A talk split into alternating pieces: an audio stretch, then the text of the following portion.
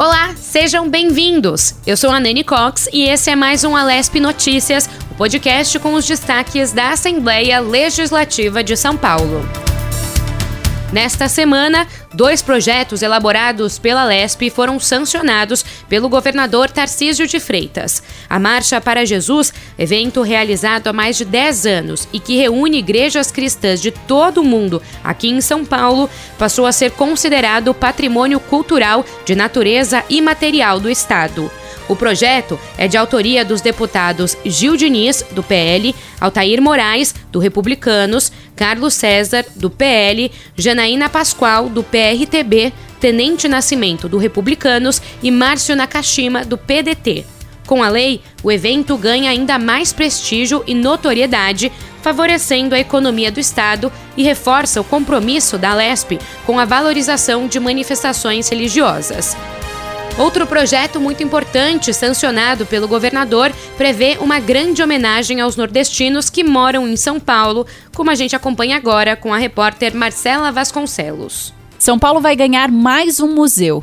Desta vez, a homenagem será ao povo nordestino, que muito tem contribuído para a construção e o funcionamento do Estado em diversos segmentos. Isso porque foi sancionada pelo governador Tarcísio de Freitas a Lei 17.650 de 2023. A proposta é uma iniciativa parlamentar e prevê a criação do Museu Estadual da Cultura Nordestina. Esse projeto é muito importante não só para o povo nordestino, que tanto contribui para o nosso estado, mas também para que eles possam reunir a história e não deixar perder, né, no, ao longo do tempo, essa, essa tradição tão importante desse povo que tão, tão sofrido, que tão, tão contribui para o nosso estado, para o nosso país. Uma homenagem ao povo nordestino, reconhecer é, esse trabalho, né, esse suor, sangue, lágrimas desse povo aqui é, no estado que nos adotou e, obviamente, né, manter essa cultura viva. A lei foi publicada na edição de 8 de março de 2023 no Diário Oficial do Estado e é fruto do projeto 533 de 2022,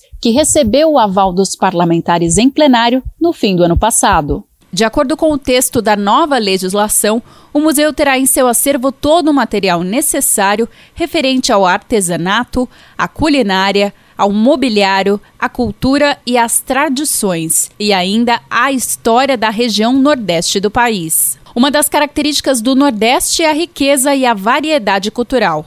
Ao longo dos tempos, a construção de uma identidade foi se tornando cada vez mais irreverente e agora com caráter institucional. Legitimar essa valorização é uma das ferramentas para deixar de lado o preconceito e celebrar as diferenças. A qualquer momento, uma nova notícia direto da Alesp com o podcast Alesp Notícias. Eu sou a Nani Cox. Até mais.